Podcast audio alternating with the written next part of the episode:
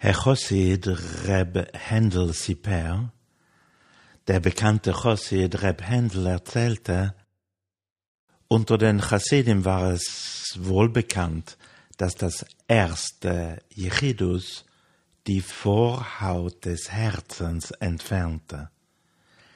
Was auch immer sonst passieren mochte, von der Vorhaut des Herzens war man sofort befreit. Von Orlas Halev ist man gleich Potter geworden.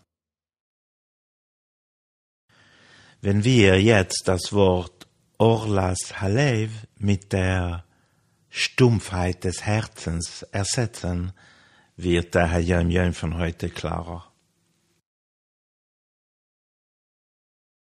Eliezer Steinmann erzählt in seinem Buch Be'er HaChassidut folgende Geschichte, die auch auf de.chabad.org auf Deutsch zu finden ist.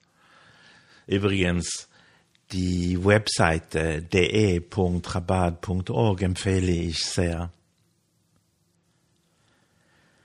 Der Baal Shem Tov der Gründer der chassidischen Bewegung wurde einmal gefragt, warum fangen die Chassidim bei jedem Anlass gleich an zu singen und tanzen?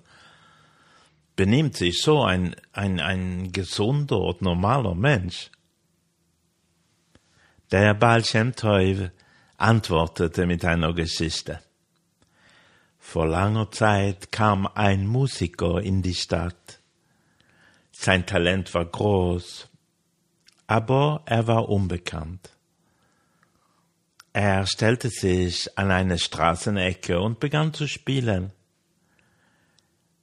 Und diejenigen, die anhielten, um zuzuhören, konnten sich nicht mehr losreißen, und bald hatte sich eine große Menschenmenge versammelt, völlig im Banne einer herrlichen Musik, ja die schönste und wunderbarste, die, die je gehört worden war.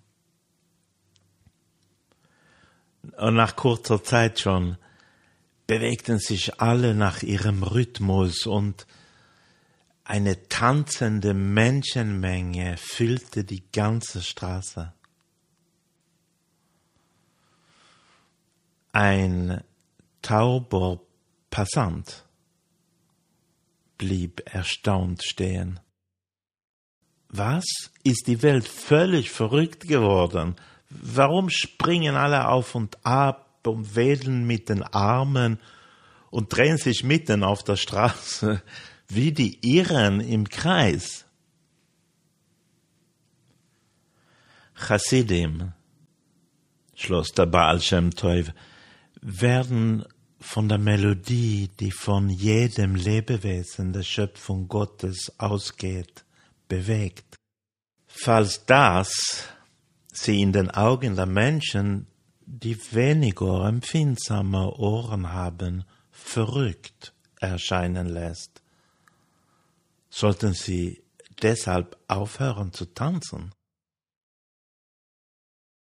Orlas Haleve die Stumpfheit des Herzens entsteht dann, wenn, wenn ich davon überzeugt bin, dass das Universum sich nur um mich dreht, dass ich der Mittelpunkt der Welt bin. Meine Bedürfnisse haben absolute Priorität. Und dann, wenn die Stumpfheit entfernt wird, fangen wir an, komplett andere Gefühle zu empfinden, erhabene und spirituelle Gefühle.